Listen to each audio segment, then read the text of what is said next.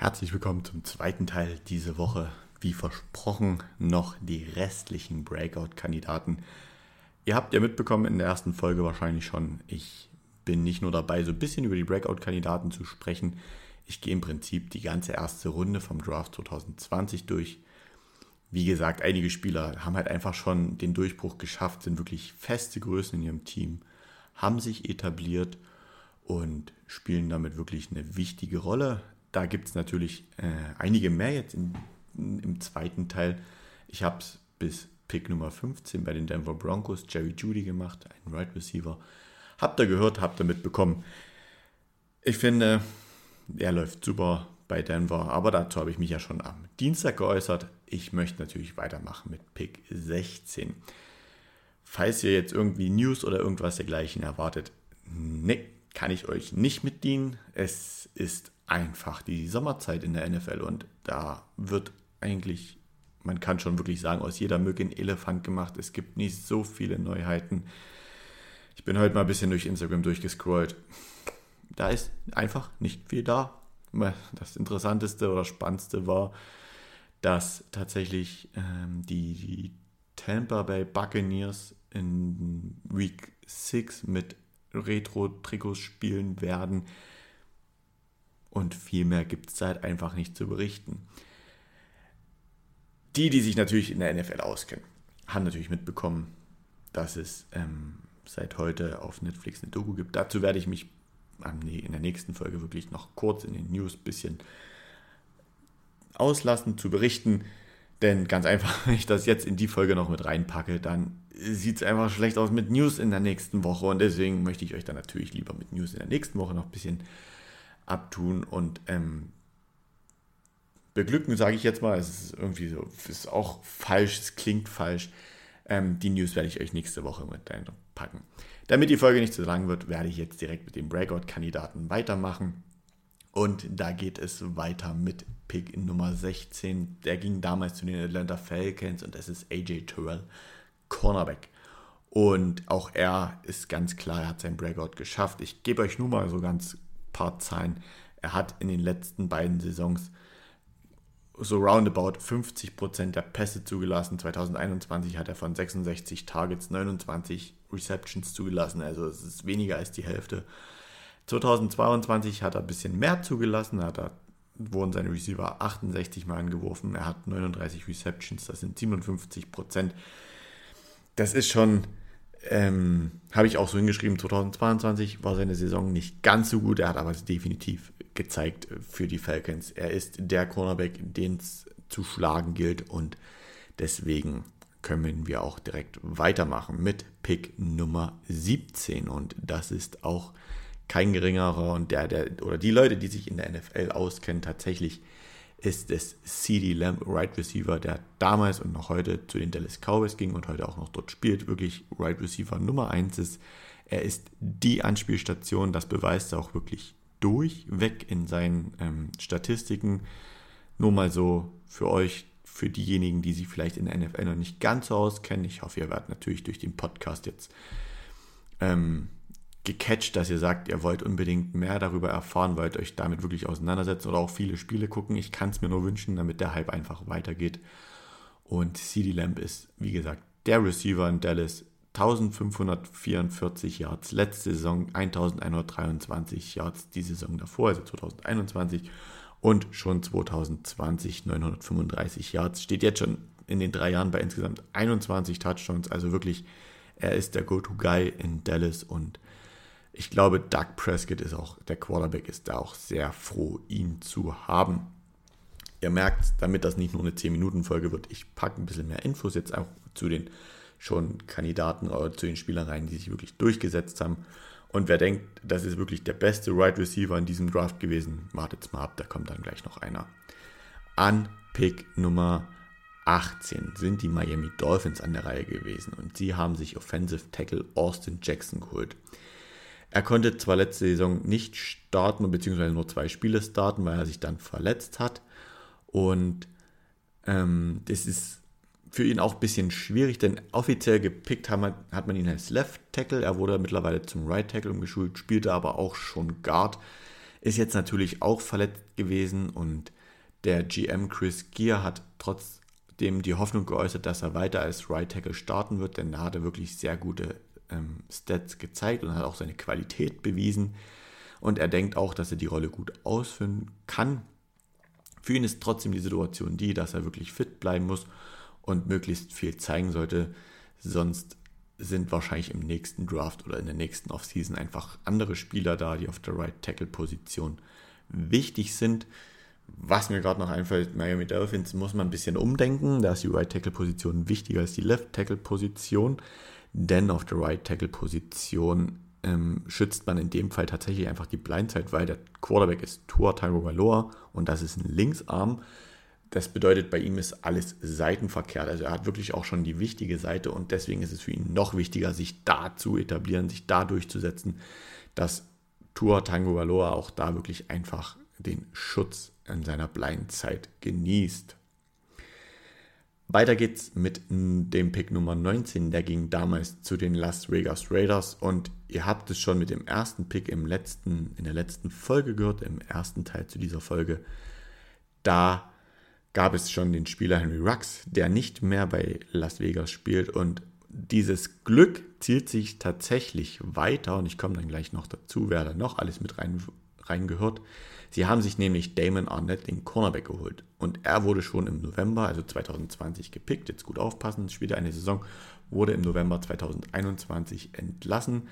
Und die Raiders hatten einfach gar keine andere Wahl, weil er sehr, sehr viele Off-Field-Issues hatte, also außerhalb vom Feld sich nicht so cool verhalten hat. Und da hat er wohl verschiedene Leute mit einer Waffe bedroht, hat auch auf Social Media Kanälen diverse Videos mit ähm, gepostet, in dem er droht, Leute umzubringen und mit seiner Waffe rumgefuchtelt hat und er muss wohl mutwillig äh, einen Unfall verursacht haben. Das ist aber noch viel Hypothese, viel Gerücht, also Hypothese ist nicht, aber es ist ein Gerücht. Die Wahrscheinlichkeit liegt aber da sehr nah und soll sich wohl dann ähm, vom Unfallort entfernt haben. Es ist tatsächlich, wenn man sich das jetzt die letzten Jahre mal anschaut, in der, Letz in der letzten Zeit wirklich eine Reihe an First-Round-Talenten gewesen, die bei den Las Vegas Raiders gescheitert sind, wo man sie nicht ordentlich genug gescoutet hat oder die sich halt einfach so negativ entwickelt haben, dass keiner mehr von denen da ist. Und wie gesagt, Henry Rux, der dritte, hatten die letzte Folge im ersten Teil. Dazu kommen noch Jonathan Abraham und Clelin Farrell, die 2019 in der ersten Runde gepickt worden sind, beide weg. 2021, also im kommenden, ähm, in der kommenden Folge kommt dann noch Alex Leatherwood dazu und dazu noch die beiden Spieler jetzt im Draft 2020. Also es sind wirklich von 2019 bis 2021 von den möglichen zwei, vier, fünf Spielern ist eigentlich gar keiner mehr da. Ich glaube, im Draft 2021 ist noch ein Spieler vorhanden, zu dem komme ich dann aber in der nächsten Folge. Also die Raiders ähm, haben da des Öfteren mal in die Toilette gegriffen, was ihre First-Round-Talente betrifft.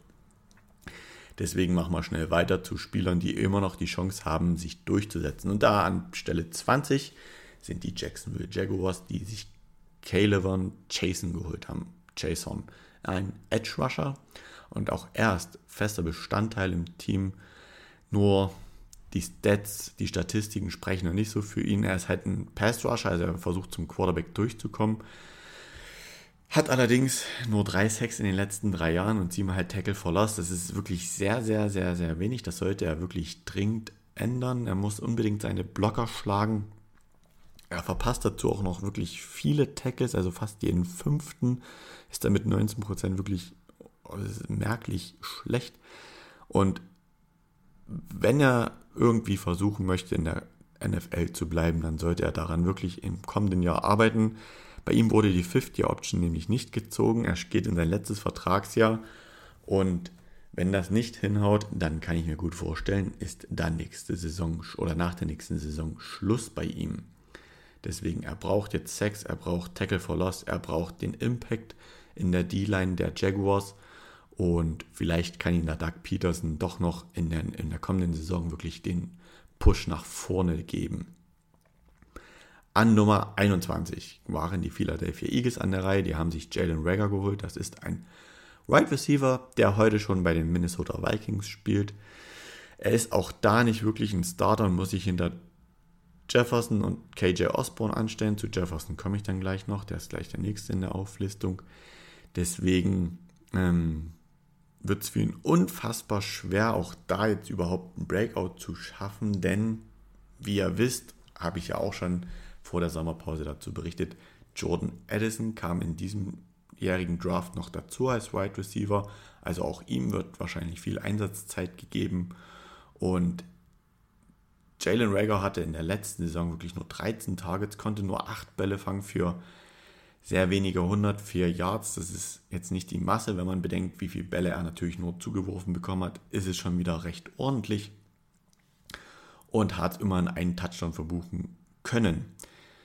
Ich denke, es wird für ihn wirklich sehr schwer, also da wirklich auf Einsatzzeit zu kommen. Da muss es eventuell schon in Richtung Verletzung von den anderen gehen oder dass sich vielleicht auch ein Jordan Addison oder ein KJ Osborne nicht so entwickeln, wie man es annimmt.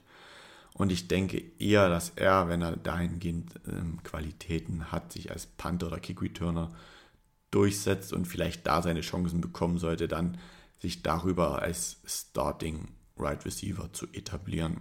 Auch aus diesem Grund wurde natürlich seine 50-Option nicht gezogen. Der eben angesprochene Justin Jefferson war dann der offizielle Pick an Nummer 22 zu den Minnesota Vikings, die für ihn sogar noch getradet haben. Und zu Justin Jefferson, da bin ich ganz ehrlich, da muss man nichts sagen. Er ist eine feste Größe, war letztes Jahr nach der letzten Saison der Offense Player of the Year, also war der beste Offensive Player, hat auch 1857 Yards und 8 Touchdowns zurückgelegt, war für Kirk Cousins wirklich Anspielstation Nummer 1, hatte fantastische Catches dabei, hatte teilweise schon unglaubliche Catches, die wirklich in die NFL-Historie eingehen werden. Und auch er, bei ihm braucht man nichts sagen, auch seine 50-Option wurde gezogen. Ich denke, das hat mit der Vertragsverhandlung zu tun. Er ist eine feste Größe.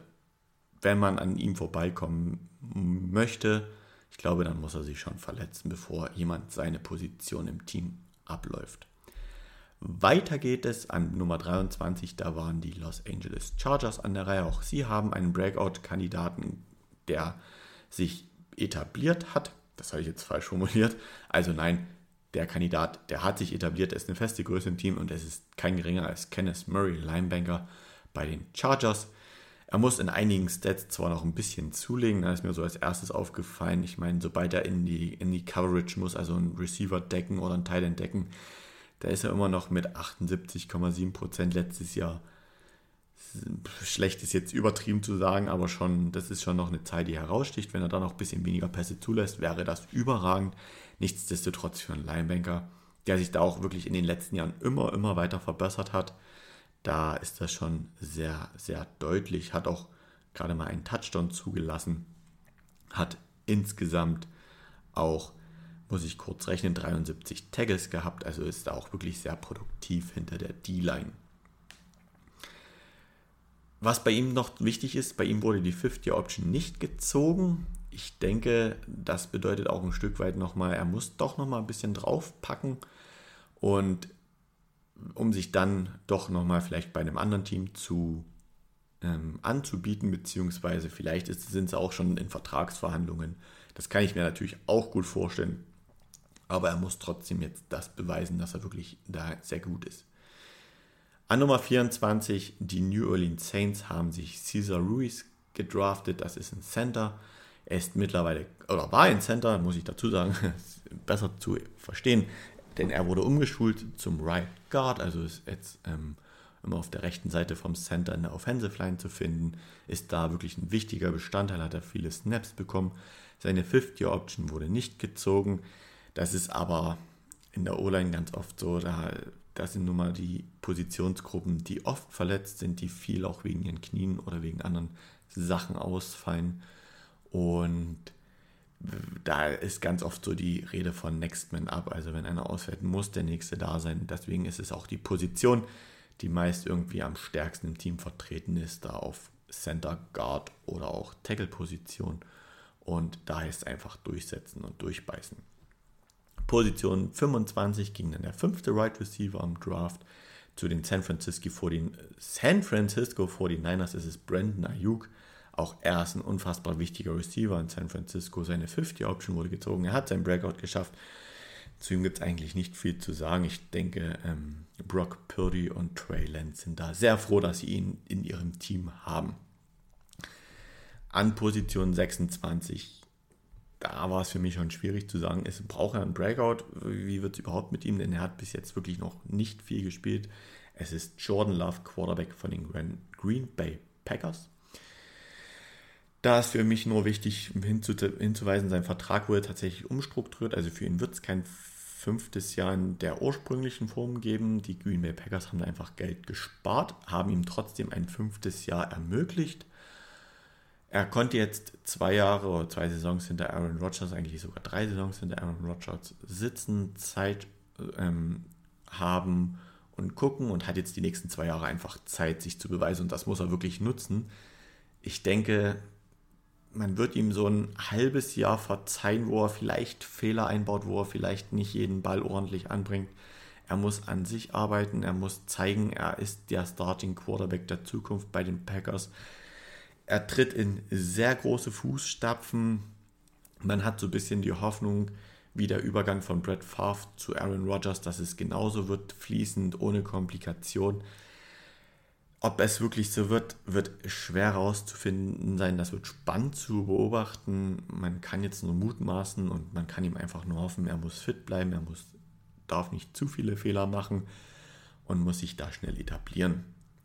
An Position 27, und dann sind wir schon bei den letzten sechs Spielern, ging zu den Seattle Seahawks. Jordan Brooks ist auch ein Linebacker, auch erst fester Bestandteil der Starting Defense. Da gibt es auch wirklich nicht viel zu sagen. Ich habe nur mal eine Statistik hingenommen und das ist von 2021 und da war der andere Linebacker Bobby Wagner noch bei den Seahawks und trotzdem hat Jordan Brooks 184 Total Tackles gehabt. Ist also wirklich auch hinter der ähm, D-Line wirklich ein absoluter Staubsauger, ist da, wo es raschelt. Er scheut den Kontakt nicht, ist wirklich an Ort und Stelle und ich denke, auch da hat man in Seattle einen starken Linebacker gefunden für die nächsten Jahre. Auch wenn seine 50-Option nicht gezogen worden ist, denke ich oder kann ich mir gut vorstellen, dass man da schon in Gesprächen für einen neuen Vertrag ist. Denn wenn man so einen Tackler im, in der zweiten Reihe hat, der auch die Löcher stopft, dann ist das da sehr gut. An Position 28 zu den Baltimore Ravens ging Patrick Queen, ist ein Edge Rusher, hatte auch letztes Jahr sein Breakout-Year da hat wirklich starke Statistiken aufs Board gezaubert, hat siebenmal den Quarterback gesackt, hat acht Quarterback-Hits, zehn Quarterback-Harrys, hat also insgesamt 25 Mal Druck auf den Quarterback ausgeübt. Lässt zwar ungefähr 80% der Bälle zu seinen Receivern ankommen und der, seine Receiver wurden wirklich oft angeworfen. Nichtsdestotrotz muss man immer bedenken, er ist so ein bisschen Outside-Linebanker, Defensive End, also so eine Mischposition. Und da ist es natürlich nicht unbedingt immer seine Hauptaufgabe, den Tight oder einen Receiver zu decken. Deswegen muss man das ähnlich wie bei Kenneth Murray so ein bisschen mit Vorsicht genießen, diese Statistiken. Ich denke trotzdem, Patrick Queen ist nicht umsonst ähm, in das, im Starting-Lineup und hat auch sein Breakout hier da einfach geschafft, muss es jetzt allerdings wirklich bestätigen.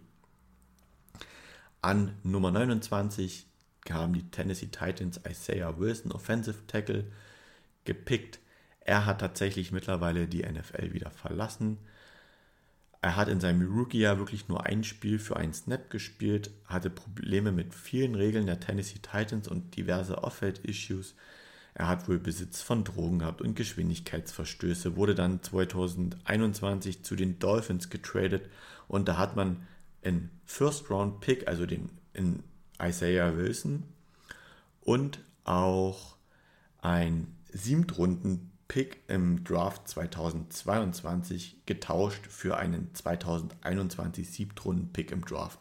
Also es hat wirklich gezeigt, die Titans wollten diesen Spieler unbedingt loswerden. Umsonst gibt man einfach nicht wirklich ein First-Round-Talent ab, was man als First-Round-Talent eingeschätzt hat, sondern ähm, versucht einfach mehr Value rauszuholen, also mehr, mehr Picks und mehr bessere Picks in besseren Runden oder früheren Runden. Und man hat halt einfach Wilson mit einem Siebtrunden-Pick weggeschickt und lediglich einen Siebtrunden-Pick erhalten. Also die Titans wollten ihn einfach loswerden. Und auch nur wenige Tage später, ich habe es rausgefunden, es war nur drei Tage später, wurde er auch schon wieder bei den ähm, Miami Dolphins entlassen, weil er zu spät zum Medizincheck kam und er verschiedene Workouts verpasste. Er hat es dann noch aufs Practice Squad von den New York Giants geschafft, aber auch da ist er seit darüber hinaus ist er nie wirklich nochmal irgendwie in, äh, in, in den Kader, in den 53-Mann-Kader gekommen und ist seit Januar 2022 dann auch ohne Team und ich denke nicht, dass man ihn irgendwo nochmal sehen wird. Also da haben auch die Titans ein schlechtes Scouting gehabt oder halt einfach auch viel Pech mit dem Spieler, dass man nicht wusste, dass er sich so entwickeln wird. Die letzten drei, wir waren gerade bei den Dolphins, die an Nummer 30 sind die Miami Dolphins an der Reihe gewesen. Sie haben Noah Igbinogene geholt, ein Cornerback. Er müsste auch eigentlich auch seine Breakout-Season nun zeigen. Das Problem einfach bei den Dolphins ist ziemlich simpel. Auf der Cornerback-Position, da stapeln sich mittlerweile die guten Spieler in, in Miami. Da gibt es Xavier Howard oder Jalen Ramsey. Ja, das, das sind wirklich Top-Cornerbacks und ähm, wirklich sehr, sehr gute Passverteidiger. Für Igbinogene da wirklich Einsatzzeit zu bekommen, sehe ich nicht unbedingt. Es kommen noch Safeties dazu, die da bei den Dolphins auch noch recht gut sind. Er hat auch letzte Saison wirklich nur sieben Spiele spielen können und konnte immerhin weniger als 50% der Bälle zulassen und eine Interceptions fangen, aber er war halt auch die restliche Zeit einfach nicht verletzt und das zeigt halt einfach, scheinbar ist seine seine Moral, seine Arbeitsmoral im Training nicht vorhanden. Scheinbar sehen die Trainer bei ihm was, weshalb sie ihn bewusst nicht aufstellen. Oder es gibt halt einfach Sachen, die wir so gar nicht oder die ich gar nicht so mitbekommen habe, die da einfach die Dolphins davon abhält, den Noah da spielen zu lassen. Deswegen wäre es für ihn eigentlich cool, wenn er Spielzeit sammeln würde, aber ich sehe da einfach schwarz für ihn. Wirklich bei der, bei dem Backfield da irgendwie nur ein paar Snaps spielen zu können. Man wünscht es keinem und ich denke auch jetzt erstmal nicht, dass es da ist, aber ich glaube, Xavier Howard und Jalen Ramsey müssten sich da schon verletzen, damit Igbinogene da wirklich Einsatzzeit bekommt. So ein bisschen die tragische Geschichte von dem Draft 2020 ist an Position 31 zu den Minnesota Vikings Jeff Gladney, auch ein Cornerback, der Mann und seine Frau, die sind leider verstorben bei einem Autounfall im Mai 2022. Er spielte auch nur ein Jahr bei den Vikings, hatte da ein, hat dann eine Anzeige gegen, wegen häuslicher Gewalt gehabt gegenüber wohl seiner Frau, wurde zwar nicht als schuldig empfunden und ist kurze Zeit nach dem Urteil dann auch zu den Cardinals getradet worden, hat auch einen Zweijahresvertrag unterschrieben am 16.05. und wirklich wenige Tage danach ist er dann leider bei einem schlimmen Autounfall verstorben. Deswegen kann man da auch der Familie nur ähm, viel Kraft wünschen. Es ist natürlich schon über ein Jahr her. Nichtsdestotrotz, der Verlust eines Menschen ist nie was Positives und hängt immer sehr, sehr lange nach. Deswegen ähm, möge er auch in Frieden ruhen mit seiner Frau. Und zu guter Letzt, denn sie waren die Super Bowl-Sieger, die Kansas City Chiefs haben sich Clyde Edwards leer geholt, den Running Back. Hatte 2021 und 2022 wirklich viel Verletzungspech. Dafür aber 2020 war wirklich ein wichtiger Faktor in der Offensive der Chiefs. Konnte allerdings dann, nachdem er sich verletzt hat und wieder fit war, nicht so wirklich an seine Leistung herankommen. Hatte sich 2021 das Innenband überdehnt im Knie und dazu noch eine Schulterverletzung. 2022 hatte er einen High Ankle, High Ankle Sprain in Woche 11 und verpasste dadurch den Rest der Saison. Er muss nun eigentlich fit werden und fit bleiben, um seine Leistung beizubehalten. Aber auch da gibt es einfach diese Regel Next Man Up. Und das ist einfach Isaiah Pacheco, der Running Back, der aktuelle der Kansas City Chiefs, der nach der Verletzung im letzten Jahr nach Edwards-Helaire gezeigt hat, ich bin da, ich bin der Mann, wenn der nächste Starting Running Back an mir vorbei möchte, muss er wirklich schon überragend sein, denn ich habe bewiesen, was ich kann. Aus diesem Grund wurde auch von Edward Zeller die 50 Option nicht gezogen und auch er geht somit in sein letztes Vertragsjahr. Soweit zu dem Breakout-Kandidaten aus dem Jahr 2020. Gebe ich euch noch einen kurzen Ausblick auf das nächste, auf die nächste Folge, auf das nächste Jahr, genau. Das ist ein guter Übergang, denn in der nächsten Folge werde ich auf das Jahr 2021 gucken und dann geht es endlich los. Dann ist wirklich diese große Zeit der Sommerpause, Sommerloch, Sommerschwierigkeiten in der NFL vorbei dann geht es dahin los, sich mal die ganzen Divisions anzuschauen und meine Tipps abzugeben, welche Teams wo landen werden. Und da werde ich mir immer zwei Divisions vornehmen, immer die jeweiligen gleichen Regionen, also AFC und NFC North, AFC, NFC South und so weiter. Ihr wisst, worum es geht. Jetzt wünsche ich euch erstmal eine wundervolle Restwoche, viel Spaß, bleibt gesund, trinkt viel und dann hören wir uns nächste Woche Dienstag wieder Macht noch ein bisschen Werbung für den Podcast, wenn es euch gefällt. Gebt mir ruhig auch mal ein bisschen Kritik, was ihr gern besser haben würdet. Da bin ich sehr offen für. Habt ruhig den Mut und dann wünsche ich euch jetzt eine schöne Woche.